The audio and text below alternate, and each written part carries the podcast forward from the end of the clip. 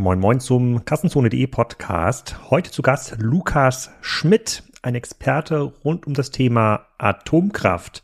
Ja, ich konnte jemanden überzeugen, bei Energiezone auch mal ein kleines Statement für und wieder die äh, Nuklearindustrie abzugeben. Lukas selber hat in dem Bereich ähm, studiert, hat äh, Nuclear Engineering ähm, studiert, hat äh, dort auch promoviert, war lange als Projektmanager im größten Schweizer Atomkraftwerk in Leibstadt gearbeitet und ähm, ist auch in der einen oder anderen Fernsehshow in der Schweiz aktiv und ich bespreche mit ihm die ganzen Fragen, die natürlich klar sind. Also macht das eigentlich noch Sinn? Ist Atomkraft günstiger als erneuerbare Energien? Lassen sich diese Endlagerprobleme lösen? Und je nachdem, wie das Feedback ist, machen wir vielleicht auch noch eine zweite Folge. Erstmal viel Spaß mit Lukas. Gut. Lukas, willkommen zum Energiezone-Podcast. Heute mal eine Folge zum Thema Nuklearpower. Und da bin ich ganz gespannt, ob ich am Ende sage, geil, ich würde auch gern wieder ein Atomkraftwerk äh, kaufen. Vielleicht auch, vielleicht auch nicht. Sag doch mal den Leuten ganz kurz, wer du bist und was du machst. Ja, hi Alex, äh, schön, dass ich da sein darf. Äh, mein Name ist Lukas, Lukas Schmidt. Ich komme ursprünglich aus Deutschland, bin aber 2011 in die Schweiz ausgewandert, damals für mein Studium der Nukleartechnik äh, habe dann nach meinem Doktorat äh, dreieinhalb Jahre in der Beratung gearbeitet und war dann jetzt zwei Jahre im größten Kernkraftwerk der Schweiz in Leibstadt tätig und bin jetzt seit kurzem im Strategiebereich beim größten Schweizer Energieversorger der Axpo äh, angestellt.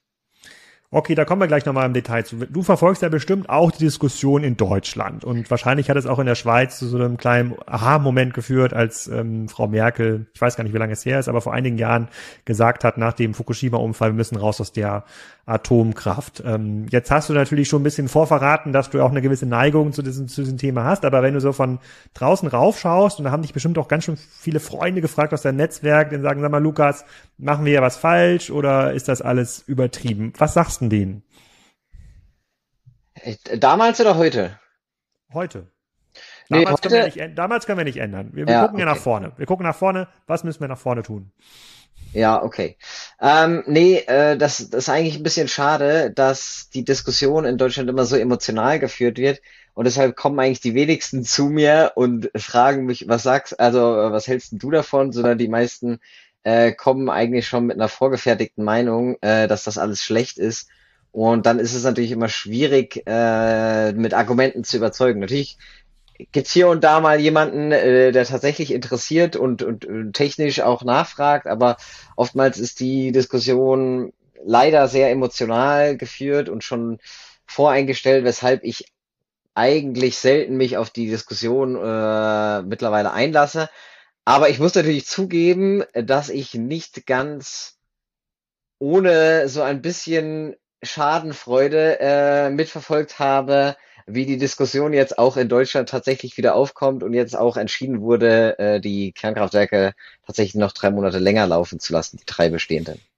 Okay, wir wollen ja jetzt, wir wollen in die Zukunft schauen und wir gucken in die Zukunft nicht für, Deutschland, sondern wir schauen auch mal in die Schweiz und wir schauen auch nach ähm, China. So der sozusagen der klassische Kommentar, der immer kommt oder der Einwand, der kommt gegen Atomkraftwerk, ist, dass das Endlagerproblem nicht ähm, lösbar ist. Ich glaube, da gibt es auch irgendeinen so Fachbegriff ähm, dafür, dass man es quasi eigentlich nie so wirklich sicher einlagern kann, außer wir sind in der Lage, das günstig zum zum Mond zu schicken. Und jetzt gibt's ja gerade äh, ähm, jetzt gibt's ja gerade diese Endlagerentscheidung in der Schweiz, ähm, irgendwo in der Nähe, glaube ich, der Grenze von Baden-Württemberg, ähm, ähm, wo, wo jetzt ja nicht nur die Schweizer Anwohner auf die Barrikaden gehen, sondern auch die in Baden, ähm, Baden-Württemberg. Ähm, dieses Problem, das erst, erst ja erstmal nicht wegzudiskutieren. Ähm, oder gibt's das vielleicht gar nicht mehr, weil die Brennstäbe in Zukunft viel besser verbrannt werden können? Genau, da muss ich jetzt ein bisschen ausholen. Jetzt hast du so viele Fragen auf einmal gestellt. Also äh, tatsächlich ist es so, dass in der Schweiz vor wenigen Wochen ein wissenschaftlich fundierter äh, Standort definiert wurde, der, der belegbar sicher und, und äh, geeignet ist.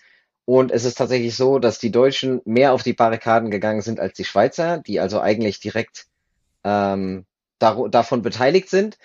Ähm, und leider muss ich dich korrigieren, das ist nämlich eine sehr deutsche Sicht, dieses äh, Abfallproblem da immer wieder in den Vordergrund zu bringen. Äh, wenn man das weltweit anschaut, dann sieht man das Ganze ein bisschen äh, objektiver und tatsächlich muss ich sie nochmal korrigieren, weil das Problem ist eigentlich technisch gelöst. Es ist ein politisches Problem. In äh, Schweden und in Finnland gibt es mittlerweile äh, geologische Tiefenlager, wo der radioaktive Abfall gelagert wird. In der Schweiz gibt es, wie gesagt, diesen Standort. Äh, ich muss da jetzt leider ein bisschen ausholen, aber das, tatsächlich ist es ja so, dass kein Politiker sich hinstellen wird und sagen wird, wir wollen jetzt dieses Problem wirklich im Detail lösen und dann, das vielleicht schon noch, aber da am Ende, wenn einer, wenn ein Ergebnis kommt und dann ein Politiker entscheiden muss, wir gehen jetzt da und dahin, dieser Politiker wird ja nie mehr wiedergewählt. Also das würde ja keiner freiwillig tun, wenn er an einer politischen Karriere interessiert ist. Und deshalb sage ich, es ist mehr ein politisches als ein technisches Problem. Ähm, die, der Weg, den man gewählt hat, also die Technik, ich hole jetzt einfach mal ein bisschen aus, erkläre das mal kurz, ist eigentlich eben der, dass man sich darauf geeinigt hat, international, dass der sicherste und beste Weg eine geologische Tiefenlagerung ist. Das heißt, man geht entweder im Granitgestein, im Tongestein, ja, oder in Deutschland hatte man mal die Idee im Salzgestein, äh, circa 800 bis 1000 Meter unter die Erde, hat die Brennelemente in, ich sage jetzt mal, diesen sie sind so ähnlich wie diese Castor-Behälter, die man vielleicht aus dem Fernsehen kennt, äh, eingelagert und die werden dann in gewichte, gewisse Schächte, die dort unter, unterirdisch gebohrt werden, äh, abgefüllt, eingelagert und zugemacht. Und dann, das ist so der, der gängige Weg, den man aktuell anstrebt. Ähm, und damit wäre das eigentlich sicher verschlossen. Die Behälter, also ich kann jetzt vor allem für die Schweiz äh, reden, die sind auf 10.000 Jahre sicher, also zu, zu, zu, da kommt nichts raus. Also da gibt es auch imposante Videos, wie da, wie die beschossen werden und aus Hubschrauber runterfallen und so weiter. Und dadurch, dass eben in dieser äh, tiefen Region, 1000 Meter unter der Erde, auch kein, kein Wasser oder irgendwelche, ja, in der Physik sagt man, advektiven Kräfte sind, gibt es eigentlich auch nichts, was selbst für den ganz, ganz unwahrscheinlichen Fall, dass da irgendwann mal nach 10.000 Jahren Radioaktivität austritt, was die dann irgendwie weiter transportieren würde. Äh, von daher ist das Konzept eigentlich an sich relativ gut. Natürlich hat man nie bei nichts, keiner Technologie auf der Welt 100%ige Sicherheit. Das hattest du vorhin kurz angesprochen. Aber trotzdem ist es ein sehr, sehr gutes Konzept. Und jetzt zum zweiten Teil der Frage, braucht man das in Zukunft überhaupt noch? Man wird wohl immer irgendwie eine Art Lösung für den Abfall brauchen, aber wir müssen mal erstmal die Menge einordnen, wie viel Abfall ist es überhaupt? Und wenn ich jetzt die Menge Strom, die ein Mensch in der westlichen Welt pro in seinem ganzen Leben ähm, mit Kernenergie produzieren würde, dann wäre der Abfall, der daraus entsteht, der würde in eine Cola-Dose reinpassen. Also das ist ganz, ganz wenig. Warum? Weil das Uran so eine hohe Energiedichte hat. Und der Abfall, den wir als Abfall bezeichnen, das ist auch so, dass der zu 98 Prozent eigentlich noch aus Uran, Plutonium und anderen Elementen äh, besteht, die man in eben neuen Reaktorkonzepten, von denen du jetzt kurz schon gesprochen hast, wo wir gleich drauf eingehen können, eigentlich wieder verwenden kann. Das heißt, ich kann praktisch äh, die abgebrannten Brennelemente aus den, aus den laufenden Anlagen in zukünftige Anlagen einfach reintun, mehr oder weniger unbehandelt und kann dort diese nochmal verwenden und so natürlich auch die, erstens die Menge des Abfalls und zweitens auch die Toxizität des Abfalls ähm, deutlich reduzieren. Und das ist eigentlich ein super Konzept, um so eine Art, ja, fast nicht ganz Kreis, Kreislaufwirtschaft, weil man immer noch so einen kleinen Rest hat, den man nicht, den man wirklich irgendwo dann unterbringen muss, aber man kann so eine Art Kreislaufwirtschaft dadurch eigentlich etablieren. Und vielleicht noch zum Abschluss, dann, äh, dann kannst du wieder die nächste Frage stellen. Ähm, wie, man muss auch ein bisschen einordnen, wie giftig ist dieser Abfall, wie gefährlich ist dieser Abfall, weil das ist, fällt immer sehr schwierig den Leuten bei Radioaktivität. Radioaktivität ist immer gleich ganz, ganz, ganz gefährlich. Aber effektiv zum Zeitpunkt, wo die Brennelemente eingelagert werden, ist die, die, die Toxizität vergleichbar wie die von chemischen Giften, also zum Beispiel Arsen. Und für Arsen gibt es seit, glaube ich, 50 Jahren in Deutschland ein Endlager. Und die, das Volumen an Arsen oder Chemiemüll ist viel, viel größer als das von, dem, von diesem radioaktiven Abfall. Aber da tut man sich halt irgendwie, äh, ja, aus historischen Gründen sehr schwer, was zu finden. Und, und du sagst quasi, um das Abfallproblem einmal zu äh, sozusagen zu ähm, ähm, abzuschließen, du sagst aber in den Ländern, die äh, noch stark auf Atomkraft setzen, noch viel neue neue ähm, Atomkraftwerke bauen. Ich hatte hier irgendwo so eine Statista, also China baut jetzt irgendwie 30, mhm. Russland 25, Indien 12 da ist es eigentlich Usus, irgend so einen Tiefenlager zu finden, was weit weg ist von irgendeiner Erdbebenspalte und weit weg ist irgendwie vom nächsten ähm, Wasser und da wird der Müll ähm, hingefahren und da gibt's jetzt auch in Indien niemand, der sich da an die Bahngleise ähm, ankettet, sondern dort ist das so normal, wie wenn BASF irgendwelchen Chemiemüll irgendwo hinbringt. Ja, gut, also ich würde jetzt mal, vielleicht sind Indien und China nicht die allerbesten Beispiele, weil ich weiß nicht, wie Dann USA und Ungarn. Ja, genau. Ja, nee, also sagen wir mal USA, ähm, die haben tatsächlich auch noch kein abgeschlossenes Konzept. Die hatten das ja mal in der Wüste versucht und dann sind sie davon wieder abgekehrt. Ähm, aber da ist eigentlich so der Konsens, ja, okay, das, das sorgt für 60 Jahre ähm, CO2-freie Stromerzeugung. Natürlich haben wir am Ende den Müll. Wir kümmern uns darum. Die Betreiber sind dafür verantwortlich. Aber es gibt jetzt niemanden, der da irgendwie deswegen auf die Barrikaden geht. Die haben natürlich auch ein bisschen mehr Platz, das muss man jetzt dazu sagen. Beim Beispiel USA äh, ist das natürlich vielleicht ein bisschen einfacher, das irgendwo hinzubringen, wo jetzt keine direkten Wohngebiete betroffen sind. Okay, also Endlager verstehe ich, kommen wir vielleicht nachher nochmal drauf zurück. Dann mhm. das zweite, der zweite Einwand, der immer kommt, nach vorne gerichtet ist, dass der Bau von neuen Atomkraftwerken so teuer ist, also wenn man quasi den Bau und dann noch die ganze, das ganze Thema irgendwie Endlager und Co., wenn man alle Kosten äh, vereinnahmt, die in diese Stromerzeugung irgendwie eingeht mhm. und auch so lange dauert, siehe angeblich Frankreich, dann äh, sind wir mit anderen Energiekonzepten, zum Beispiel erneuerbare Energien, schon viel, viel günstiger. Es lohnt sich also für die Länder, die jetzt sozusagen weiter neue Stromerzeugungs- oder Energieerzeugungsanlagen ähm, bauen müssen, lohnt sich es gar nicht mehr, darüber nachzudenken. Stimmt das? Auch wieder gute Frage. Ähm, komplexe Frage. Ich muss wieder einteilen. Also tatsächlich, ähm, wenn man von Kosten redet, müssen wir einmal unterscheiden zwischen Investitionskosten und Gestehungskosten. Also das heißt Kosten, die ich dann im laufenden Betrieb später habe, wo ich dann den Strom verkaufen muss und so weiter. Weil ähm, da muss man sagen, dass die Kernenergie sowohl heute kompetitiv ist, also in Leibstadt haben wir für ungefähr 50 Euro pro Megawattstunde ähm, Strom produziert. Das ist vergleichbar mit Wind, Solar und so weiter heutzutage. Mhm. Äh, und ich denke, das kann man auch in Zukunft machen mit den neueren äh, Reaktoren, vielleicht sogar ein bisschen günstiger aber gut, das ist schwierig, in die Zukunft zu setzen, äh, sehen. Was tatsächlich ein Argument ist, was ich auch wirklich valide finde und was ich gut finde, wenn andere es bringen, sind die hohen Investitionskosten am Anfang. Weil durch das, dass der Strommarkt, also wir, wenn wir jetzt mal vor in die in die vor äh, Ukraine Russland Zeit zurückgehen, war der Strompreis ja ein Jahrzehnt lang praktisch ganz ganz niedrig, oder? woran lag das? Äh, vor allem daran, dass in Deutschland viel Solar, Wind subventioniert wurde, viel Strom eingespeist wurde, hohe, hohe, hohes Angebot und dann war natürlich der Preis entsprechend weit unten. Und dann hat sich nicht mehr gelohnt, in neue, größere Energiesysteme zu investieren. Also weder große Wasserkraftwerke noch eben äh, neue Kernkraftwerke, die von der Anfangsinvestition her extrem teuer sind, oder? Und niemand hat heutzutage ein Interesse daran, 10 Milliarden in irgendwas zu investieren, was vielleicht in 15 bis 20 Jahren dann mal Investment abwirft. Da, da gibt es einfache Möglichkeiten heutzutage Geld zu verdienen. Und durch das das Versorgungssicherheit auch keinen Preis hat, ähm, ist es nicht interessant, war oder war es zumindest bis vor äh, Russland-Ukraine-Krise nicht interessant, in große Energieerzeugungsanlagen oder Energiegenerationsanlagen zu investieren. Die Lösung da sind eigentlich diese Small Modular Reactors, von denen hast du vielleicht schon gehört. Das heißt, man versucht statt dem, stattdessen, dass man wie heute ganz, ganz große Anlagen äh, baut und, und im Prinzip die, die Wirtschaftlichkeit über den Effekt der Größe herstellt, versucht man die Wirtschaftlichkeit über den Effekt der Serie herzustellen. Das heißt, ich habe kleinere Reaktoren, die moderner sind, aber die auch äh, wirklich modular in modularer Bauweise sind. Das heißt, die können in der Fabrik mehr oder weniger gebaut werden und werden dann einfach nebeneinander aufgebaut und ergeben dann wieder ein, ein, ein, eine große Anlage, aber sie sind eben modular. Dadurch habe ich für eine einzige Anlage geringere Investitionskosten und geringere Bauzeiten. Weil du hast natürlich recht, die Bauzeiten, äh, das ist wirklich kein, kein Ruhmesblatt der Branche. Äh, in Finnland hat man, glaube ich, 16 Jahre gebraucht, um den neuen äh, EPR zu mhm. bauen. In, in Frankreich auch sehr, sehr lange, oder beziehungsweise ist man immer noch dran. Ähm, das liegt aber an zwei Sachen. Also ich will jetzt gar nicht eine Entschuldigung dafür finden, sondern ich kann das erklären, warum das so lange dauert. Das erste ist, man hat einfach Know-how-Verlust gehabt, durch das, dass seit den 90er Jahren äh, in, in Westeuropa, Mitteleuropa keine, keine neuen Kernkraftwerke mehr gebaut wurden, ist dieses Know-how einfach weggegangen. Wie mache ich so ein neues Projekt, ein neues Kraftwerk?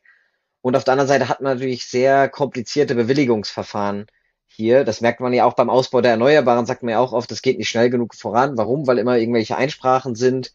Und das ist natürlich äh, auf der einen Seite gut, dass es sowas gibt, die Möglichkeit gibt. Auf der anderen Seite behindert das natürlich so Projekte, dadurch verzögert sich das. Äh, in China hat man den gleichen Reaktor, der in Finnland 16 Jahre gebraucht hat, in knapp 10 Jahren hingestellt Ähm, ah, okay. Ich, ich sage jetzt nicht, dass das gut oder schlecht ist, aber da hat natürlich das Volk viel. Aber, aber das ist ja, eine, das ist ein sehr guter Hinweis. Aber du würdest mhm. jetzt sagen, also angenommen, wir werden jetzt alle wieder atomfreundlich und es gibt quasi erstmal, ähm, ob das jetzt echte oder nur gedachte Probleme sind, gibt's jetzt nicht, mhm. würde man schon immer noch 10, 12 Jahre brauchen, mhm. sozusagen, um Reaktoren, auch wenn dieser modularen Bauweise entstehen sollen, um die zu bauen. Mm, naja, nee, also die großen Reaktoren, ja, braucht man mindestens 10 bis 12 Jahre mit allen drum und dran, bin ich von überzeugt. Äh, die, diese modularen soll eben den Vorteil haben, dass es deutlich schneller gehen kann. Und da geht man aktuell davon aus, dass wenn die wirklich mal marktreif sind, was so Ende der 20er, Anfang der 30er Jahre der Fall sein würde, dass man dann so circa sieben bis acht Jahre braucht, um aber oh, zumindest oh, ah, am Anfang. Okay, die, sind noch nicht, ja. die, die, sind noch nicht marktreif. Aber wenn wir uns heute entscheiden, 2022, da gibt's die Small Modular Re Reactors äh, noch nicht so richtig oder gibt's noch keine Know-how dafür. Also vor Mitte 2030 würden wir eigentlich nicht damit rechnen können, dann über Nuklearpower mhm. äh, no, äh, neue Energie. zu. Das ist ja schon mal, äh, ja. das sind erstmal Fakten, ja. die können wir uns sozusagen ja mal grob einigen, genau. wenn wir so, einen, so, einen, so, einen, so, einen, so ein Mengengerüst haben. Ja. dann vielleicht nochmal kurz zu den Kosten. Also ich mhm. habe jetzt, äh, vielleicht du hast ja schon ein, zwei Energiezone-Folgen reingehört und mhm. ich versuche das mit dem Uwe Petersen immer zu erarbeiten. Man sagt jetzt zum Beispiel, bleiben, gehen wir mal Solaranlagen, da reden wir jetzt so von Preisen um die 1000, 1500 Euro pro Kilowattstunde Kapazität inklusive Wechselrichter. Lassen wir mal zum einfachen Rechnen einfach mal 1000 Euro sagen. Das heißt, wir sind jetzt bei einem Megawatt, äh, sind wir da bei, äh, sind wir bei, bei einer Million, ja, bei einem äh, sozusagen bei einem Gigawatt. Leistung vielleicht bei einer äh, Milliarde, wenn ich mich nicht ganz verrechnet mhm. äh, ähm, habe. Ich weiß nicht, wie groß so ein, ein großes Kernkraftwerk ist. Mhm. 500 Megawatt? Nee, Oder? auch ein Gigawatt. Also ja. Auch, auch ein Gigawatt. Ja. Aber das, da würden wir jetzt quasi, würden wir jetzt, wenn wir überall Solaranlagen hinbauen, ja, und angenommen, wir können das jetzt auch speichern mit Wasserstoff oder Batterien, war vollkommen egal. Sozusagen liegen wir bei so einem, so einem Ding bei ungefähr einer Milliarde. Was müsste ich dann ausgeben für ein Atomkraftwerk mit einem Gigawatt Leistung? Äh, also, ja, ja gute Frage. Ähm, also ist in deiner Berechnung auch wirklich schon die Speichertechnologie und so alles mit drin? Also. Nee, äh, nee, weil über, über Speichertechnologie sozusagen reden wir ja auch im Podcast. Okay. Da war jetzt der, da war jetzt Stefan Permin sozusagen von den Batterien da. Bei Speichern reden wir, äh, äh reden wir gerade, sind wir im Bereich äh, 200 Euro pro Kilowatt, mhm. äh, sozusagen auf Zell, auf Zellebene. Also es ist schon machbar. Das heißt, wenn wir einen Speicher für die komplette Erzeugungsleistung haben wollen, zumindest einen Tag-Nacht-Speicher, der sozusagen die 24 Stunden mal so sozusagen so ähm, ausrüttelt, dann müsste man wahrscheinlich mal 50 Prozent Kosten drauflegen. Aber es gibt andere Speichermöglichkeiten, wenn man ja. das dann koppelt mit äh, mit mit mit Wasserstoff, mit Elektrolysatoren und Brennstoffzellen, dann wird es vielleicht ein bisschen besser und günstiger. Aber so sagen wir mal zwei Milliarden für mhm. einen Gigawatt. Und dann ist das aber auch tatsächlich auf sozusagen das produziert dann recht verlässlich sozusagen einen hohen Output über das ganze Jahr und man würde jetzt ja nicht eine Gigawattanlage, Solaranlage hinstellen, da ist auch Windkraft mit dabei. Mhm. Das kriegt man schon abgespeichert. Aber so um, um, um und bei in diesem Bereich wird man wohl landen. Ich kann das auch nochmal mit Uwe Petersen nochmal durchgehen, ja. weil ja. ist jetzt egal, ob es eine Milliarde oder zwei Milliarden mhm. ist, mir geht es nur um das Mengengerüst. Mhm. Was kostet ein Gigawatt Atomkraftwerk, wenn ich das bei dem Lukas jetzt einkaufe? Ja, also äh, da kann, also tatsächlich die die Kosten sind, äh, wenn das so stimmt, da kann die Kernenergie nicht mithalten. Ich denke, für ein großes 1 Gigawatt Atomkraftwerk oder Kernkraftwerk braucht man heutzutage zwischen 8 und, und 10 Milliarden ähm, Euro. Das wird nicht anders gehen. Aber man muss natürlich auch die Qualität des Stroms dann, äh, eben, du hast es gerade schon gesagt, äh, man muss ja möglichst 365 Tage im Jahr rund um die Uhr Strom produzieren. Das würde das Kernkraftwerk und das Kernkraftwerk, neues, könnte natürlich zwischen 80 und 100 Jahren laufen. Äh, ich weiß nicht genau, die Photovoltaik oder Windanlage, die müsste wahrscheinlich nach 25 bis 30 Jahren nochmal erneuert werden. Ähm, Oder? Also bei, bei Wind kann das sein, kann sein, dass in der 25 Jahren äh, zumindest in Rotor ersetzt werden müssen. Bei Solar ist, geht man tatsächlich von deutlich längeren Laufzeiten aus. Also okay. Also diese Module haben erstmal keine sozusagen massiven Abnutzungserscheinungen. Mhm. Aber nach 40, lass es nach 40 Jahren irgendwie neu, neu gebaut sein, dann müsste man das nochmal machen. Ja. Aber so ein Atomkraftwerk, sagst du, kann 80 Jahre laufen? Ja, genau. Also die neuen, auch die, die, also die jetzigen sind eher so auf 60 Jahre aus, äh, geplant und die neuen können dann aber so 80, 80 Jahre aus. Okay, und dann ähm, hast du ja gesagt, die laufenden Kosten sind relativ ähm, gering. So einer dieser Inputfaktoren für die laufenden Kosten sind ja die Brenn, äh, Brennstoffstäbe mhm. Brenn, oder Brennstäbe. Brennstäbe, ja. Brennstäbe, Brennstäbe. Brennstäbe. Ähm, wo, wo kommen die denn her, beziehungsweise was kostet denn so ein, so ein, so ein Brennstab? Ähm, da muss ich jetzt auch wieder ein bisschen ausholen. Also jetzt haben wir mal gesehen, rein von den Investitionskosten kann die Kernenergie ähm, nicht mithalten mit dem, was du jetzt vorgerechnet hast. Äh, vielleicht muss ich an der Stelle auch noch sagen, dass ich auch gar nicht gegen, gegen erneuerbare Energien bin. Ich versuche nur die Technologien äh, möglich. Nee, nee, bin ich, also hier ist ja, wir, wir, wir haben ja angefangen, habe ich auch vorgespräch ja. gesagt, wir sind weder dafür noch dagegen, genau, sondern ja, okay. wir versuchen so Mengen, ja. Mengengerüste einfach mal nee, zu ergründen und dann kann sich jeder selber Gedanken. Genau. Also, äh, erstens, wo kommen die Brennstäbe her? Äh, die kommen aus verschiedenen Ländern, sie kommen teilweise auch aus Russland, wenn du darauf hinaus willst. Ähm, da schaut man sich jetzt gerade um, wo man da Alternativen bekommen kann. Das Gute ist aber, oder es gab zwei Vorteile im Gegensatz zum Gas. Erstens, ich bekomme es auch in ich komm, bekomme Uran auch in westlichen Ländern, das heißt USA, Kanada, Australien äh, sind eigentlich so mit die größten Lieferanten und dann eben ähm, Afghanistan, Russland sind dann eher so die sind auch große Lieferanten, aber die, wo man und, schauen muss. Ja. Und, und, und nur zum Verständnis, Uran ist ein Rohstoff, den ich irgendwie wie, wie ein, ein Erz genau. abbaue und den muss ich dann irgendwie anreichern, äh, sozusagen auf, genau. das hat mir mein, mein anderer Kumpel aus dem Atombereich gesagt, drei, vier Prozent irgendwas. Äh, Atombomben bräuchte irgendwie 30 Prozent, aber drei, vier Prozent damit das in so einen Brenn, in so, einen, so eine Tablette passt, die man in so einen äh, Brenn, Brennstab einbaut. Genau, also das ist, wird Uranerz abgebaut und das Uranerz besteht zu ähm, 99, irgendwas Prozent aus Uran 238, aber das Element, was man eigentlich braucht, ist das Uran 235. Das ist eben im natürlichen Uran nur zu 0,7 Prozent enthalten und deshalb muss man das anreichern auf eben diese drei, vier bis fünf Prozent. Und das ist auch das, wo man äh, das heißt, du kannst das Uranerz nicht einfach so in den Reaktor tun, sondern es muss natürlich noch verarbeitet werden und dann eben mhm. in dieser Form gebracht werden. Und diese Anreicherung, äh, das ist eben ein Prozess, der aktuell für in Europa, ich glaube in England und in Frankreich vor allem gemacht wird. Ja. Und, und äh, passiert das auch in Atomkraftwerken oder gibt es nee. dafür andere Anreicherungsanlagen? Nee, da gibt's extra Anreicherungsanlagen dafür, ja, genau. Ah, okay. Und ist das irgendwie gefährlich? Äh, die Anreicherung selbst ist nicht gefährlich, aber wenn man das natürlich ähm, übertreibt, dann würde man theoretisch Waffen, könnte man theoretisch waffenfähiges Material herstellen, ja. Und das ist das, was man versucht, den, dem iranischen Regime zu untersagen. Genau, da, wo irgendwann mal die Israelis da diesen kleinen Schadcode eingeführt äh, haben, damit die Zentrifugen, die man, glaube ich, dafür braucht, genau. nicht mehr drehen oder, oder langsamer drehen oder falsch rumdrehen. Ich weiß nicht genau. Nee, nee, genau. Also es ist äh, genau wie du sagst, es gibt eben Uran 238 und Uran 235 und wie die Zahl schon sagt, es ist eine schwerer, schwerer als das andere und mit Zentrifugen separiert man das. Und wenn man das halt ganz, ganz oft und ganz, ganz lange macht, dann das, was der Iran wahrscheinlich versucht, dann könnte man daraus waffenfähiges Material. Okay, verstehe ich. Und du bist ja jetzt in der Schweiz ähm, ähm, ansässig. Du hast gerade gesagt, du hast da für das, äh, für das größte Atomkraftwerk gearbeitet. Wie ist denn die Stimmungslage in der Schweiz? Wir haben natürlich mhm. jetzt hier auch in der Hörergruppe eine sehr, sehr deutsche mhm. Stimmungslage. Ich hoffe, auch der eine oder andere Schweizer äh, ähm, ähm, hört zu. Gibt's da, ich habe jetzt in ein, zwei Nachbarländern gibt es natürlich auch diese Bewegung weg von der Atom Kraft. Ich glaube, Dänemark hat, hat Dänemark nee, noch. Nee, Dänemark hat keine. Die haben ja keine, ja, ne? Genau, äh, Belgien und sowas. Ähm, wie ist es in der Schweiz? Sagen die denn, ähm, es funktioniert ja eigentlich ganz gut, lass mal zwei, drei weitere bauen, damit wir unseren Whirlpool heizen können. Da möchte ich jetzt nicht auf Schweizer Klischees äh, ähm, einzahlen, aber da ist die Whirlpool-Dichte deutlich höher als in vielen anderen Ländern Europas. Ja, ähm, es ist, es ist auch hier ein schwieriges Thema. Es ist nicht ganz so emotional geführt wie aus Deutschland, aber äh, dadurch, dass der Einfluss von Deutschland generell hier sehr groß ist, auch dadurch, dass viele Deutsche hier wohnen, äh, ist das Thema jetzt auch nicht so beliebt und die Strategie ist aktuell tatsächlich, äh, man baut keine neuen oder es ist auch verboten, neue zu bauen, aber man lässt die bisherigen, die bestehenden, die vier, die es noch gibt, so lange laufen, und so steht es im Gesetz, wie sie sicher zu betreiben sind.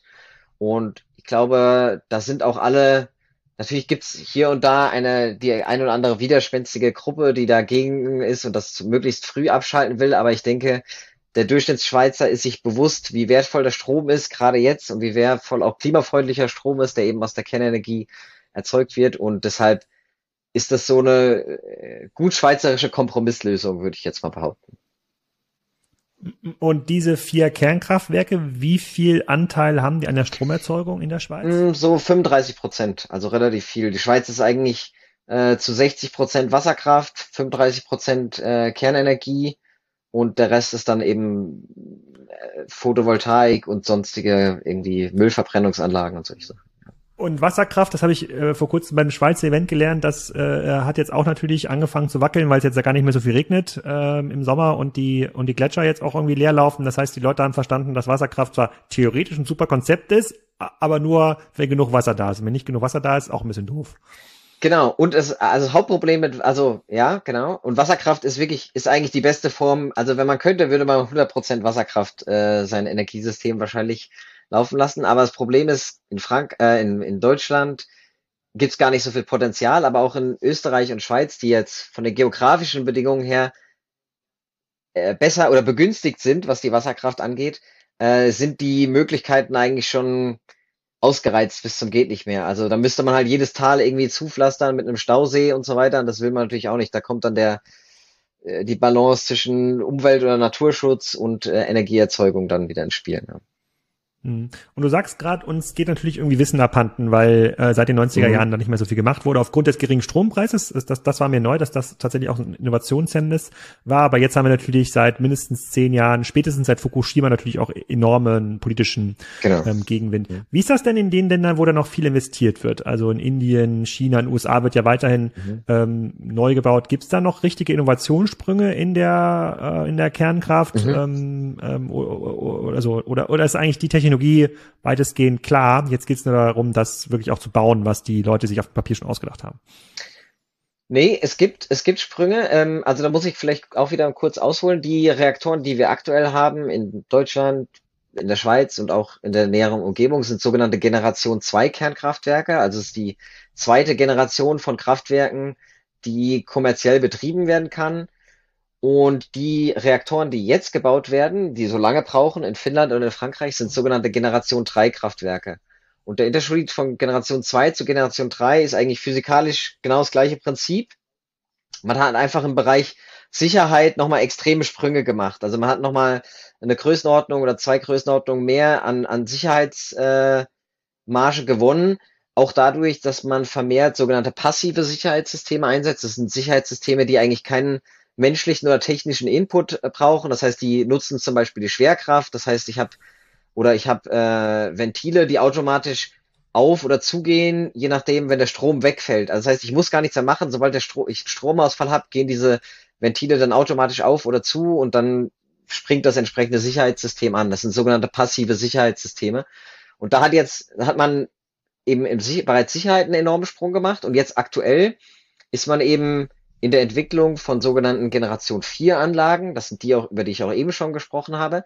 Und dort hat man die Sicherheitssysteme von Generation 3, aber hat jetzt auf der Effizienzebene nochmal einen Sprung versucht zu machen oder wird dort einen Sprung machen. Es sind, wie gesagt, nur bisher nur erste Konzepte und, und Testreaktoren äh, online. Man, man ist da aktuell noch im Bau oder in der Entwicklung. Aber dort wird eben mit höheren Temperaturen gearbeitet. Das heißt, ich habe eine höhere thermische Effizienz und gleichzeitig habe ich eben auch neue physikalische Brennstoffkonzepte, weshalb ich eben diesen abgebrannten Brennstoff aus den Generation 2 oder 3 Kraftwerken mhm. nutzen kann, um in Generation 4 dann einzusetzen. Und da, also zumindest zu Beginn des letzten Jahrzehnts war da auch noch Deutschland sehr aktiv in der Forschung. Äh, heute nicht mehr so, Schweiz auch nicht mehr ganz so, aber schon noch ein bisschen. Also da gibt es schon noch Entwicklungen in den großen Ländern, die, die eben auf diese Technologie setzen, auch, auch mittel- und langfristig. Okay, verstehe ich. Also ein relativ großer Faktor ist dann Sicherheit. Aber wenn du jetzt, du verfolgst ja auch die Nachrichten, mhm. du wirst ja dann auch sehen, dass, äh, dass da relativ viel gekämpft wurde an diesem AKW mhm. Saporischa, genau. äh, glaube ich, äh, hieß das. Mhm. Und wenn da jetzt quasi äh, ein paar große Granaten irgendwie drauffallen, dass ja das Bild, was irgendwie auch erzeugt wird mhm. in den Medien, dann wird es irgendwie, dass es könnte es nochmal so eine Wolke geben wie in, äh, wie in Tschernobyl, mhm. weil das noch irgendwie wahrscheinlich Generation 1 ist, ähm, ähm, vielleicht auch Generation 2. Ja. Ich weiß es nicht genau, ja. was es ist. Aber dafür hättest du schon Respekt, oder? Du würdest schon sagen, ah, wenn da was drauf fällt, uncool. Ja, also sicherlich uncool und also absolut ein Problem, äh, gebe ich dir recht. Man muss aber dazu sagen, mh, hm, also ich, mu ich muss zugeben, ich kenne jetzt die ukrainische Anlage nicht im kleinsten Detail, wirklich nicht. Äh, es ist natürlich genauso gefährlich, wenn, oder es ist auch gefährlich, wenn jetzt da Krankenhäuser oder Staudämme bombardiert werden, ähm, kann das auch enorme Konsequenzen haben. Und ein Kernkraftwerk ist generell relativ gut geschützt gegen Einwirkungen von außen, also gegen Flugzeugabstürze und gegen natürlich auch gegen Bomben. Gezielte Bombardierung würde ich jetzt aber mal behaupten, könnte es wahrscheinlich nicht standhalten. Trotzdem würde ich es jetzt nicht mit Tschernobyl vergleichen, weil Tschernobyl hat wirklich null Sicherheitssysteme gehabt. Das war darauf ausgelegt, äh, Plutonium für Waffen zu produzieren. Äh, es wird auf keinen Fall, es würde auf keinen Fall so schlimm werden wie in Tschernobyl. Es wäre natürlich auf keinen Fall gut, aber ich denke, das habe ich auch schon mal woanders gesagt, aber ich denke, selbst Herr Putin wird schlau genug sein, das nicht bewusst zu tun, weil er würde ja dann selber auch darunter leiden. Also, äh, oder die russische Bevölkerung zumindest würde auch darunter leiden. Von daher hoffe ich mal, dass da ein bisschen gesunder Menschenverstand noch mitschwingt und das nicht passiert. Ja, aber mal, mal schauen. Ja. Okay. Ähm, äh, apropos Tschernobyl, hast du diese Fernsehserie geguckt, Tschernobyl? Ich glaube, das gab's gab's bei äh, Sky oder also ich fand sie fast faszinierend. Äh, wie, aber du als Profi hast da bestimmt auch geguckt. Wie fandest du das? Äh, ich habe tatsächlich mich nicht durchgerungen, sie ganz zu gucken. Also ich habe ein Ausschnitte gesehen und ich habe auch mit Kollegen von mir gesprochen, äh, die sie geguckt haben und generell hat sie sehr positives Feedback bekommen, auch aus der Community, weil das relativ realitätsnah dargestellt wurde, soweit ich weiß. Aber äh, ich habe selber mich schwer getan, sie zu gucken, muss ich zugeben.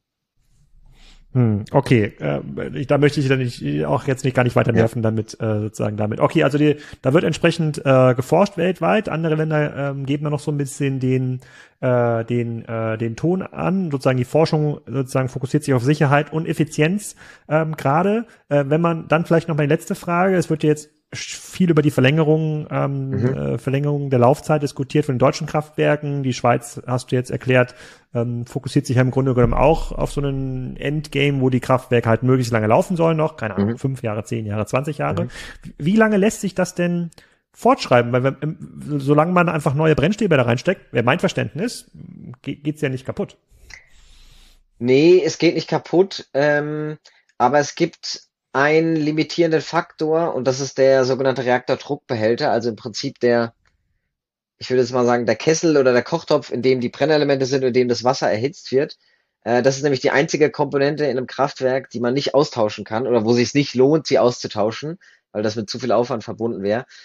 Und irgendwann, und das sagt man eben, heute sagt man nach 60 Jahren, es gibt Leute, die sagen, es können auch 70 bis 80 Jahre sein, ähm, versprödet der aufgrund der Neutronenstrahlung im Reaktor und dann wäre es, also die, da werden natürlich regelmäßig Messungen und, und Über, Überprüfungen und Überwachung gemacht und so, aber dann wird irgendwann ein Zeitpunkt sein, eben, ich vermute mal so nach 60, 70, spätestens 80 Jahren, wo man sagen muss, okay, jetzt ist es wirklich nicht mehr sicher, diesen Reaktordruckbehälter weiter zu benutzen, wir müssen dann das ganze Kraftwerk, oder dann lohnt sich einfach ökonomisch nicht mehr, das Kraftwerk oder diesen Druckbehälter zu ersetzen und dann würde man das Kraftwerk runterfahren. Sehr geil, damit ist auch eine halbe Stunde Energiezone schon vorbei und ich habe schon ganz viele neue Sachen gelernt über, äh, über Atomkraft und es kommen, glaube ich, noch ganz viele weitere Fragen dazu. Ich bin ganz gespannt auf das äh, Feedback von den Hörern. Ähm, du hast, äh, du stehst ja vielleicht auch für eine zweite Folge zur äh, Verfügung. Ähm, da bin ich mir ganz sicher, dass die Community noch ganz viele Mythen über Atomkraft rauskramen kann, die wir nochmal durchsprechen. Ja. Äh, hat mir schon mal total viel ähm, geholfen. Ich verlinke auch nochmal in den Show Notes ähm, die Diskussionsrunde, in der du vor kurzem warst, als über das Schweizer Endlager gesprochen ähm, wurde, für diejenigen, die Schweizer Schweizerdeutsch sprechen, die können das auch vielleicht ein bisschen besser verfolgen als ich. Ich hatte da schon meine Probleme, äh, muss ja. ich, äh, äh, muss ich, äh, muss ich sagen. Und ich bin äh, gespannt, wie es, äh, ich bin gespannt, wie es weitergeht. Und äh, bedanke mich für dir. Danke, dass ich dabei sein durfte und die Möglichkeit hatte, euch ein bisschen was zu erzählen. Danke. Das war's. Ich freue mich über euer Feedback. Die Fragebereiche Atomkraftwerke in Frankreich und dieses Generation 4 Kraftwerk, was ja unter anderem auch von ähm, Bill Gates unterstützt wird, das können wir möglicherweise in der zweiten Folge machen. Da müsste sich Lukas ein bisschen vorbereiten. Bitte gebt mir Feedback, ob ihr darauf Lust habt, ähm, ob wir da noch ein bisschen drauf eingehen sollen oder ob wir lieber andere Themen für die Energiezone priorisieren wollen. Nächste Woche geht's ganz normal weiter mit Kai Hankeln von Asklepios. Auch ein extrem cooles Thema. So der Auftakt für die Reihe Gesundheitszone. Kommt dann irgendwann Ende nächsten Jahres vielleicht auch nochmal wieder sonntags. Tschüss.